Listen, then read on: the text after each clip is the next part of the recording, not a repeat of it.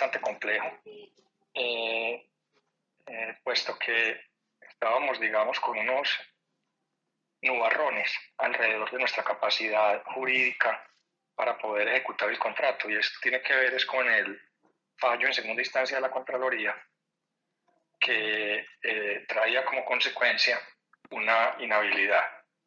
Eh, en vista de que ese daño fiscal fue dicho, ese fallo trajo como consecuencia la precipitación del acuerdo entre las, la aseguradora y su asegurado principal, que es Empresas Públicas de Medellín. Y ese acuerdo, eh, que tal y como lo hizo público el señor Contralor y el señor Presidente de la República, una vez se pague lo que allí se acordó, eh, da por terminado el proceso fiscal. ¿Esto qué significa? Da por resarcido el daño fiscal.